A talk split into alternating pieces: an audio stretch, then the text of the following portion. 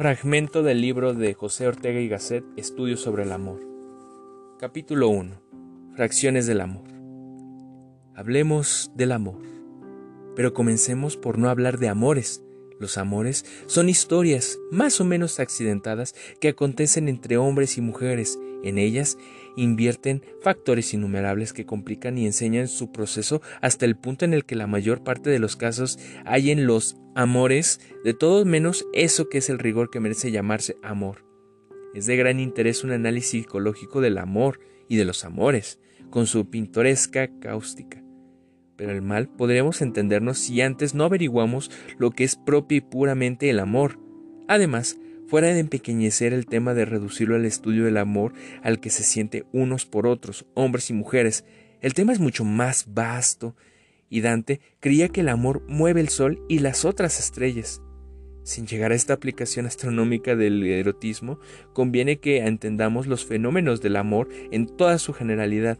No solo ama el hombre y la mujer y la mujer al hombre, sino que también amamos el arte, la ciencia. Ama a la madre a su hijo y el hombre religioso ama a Dios. La ingente variedad de distancias entre esos objetos donde el amor se inserta hará cautos para no considerar como esenciales el amor atributos y condiciones que más bien proceden de los diversos objetos que pueden ser amados.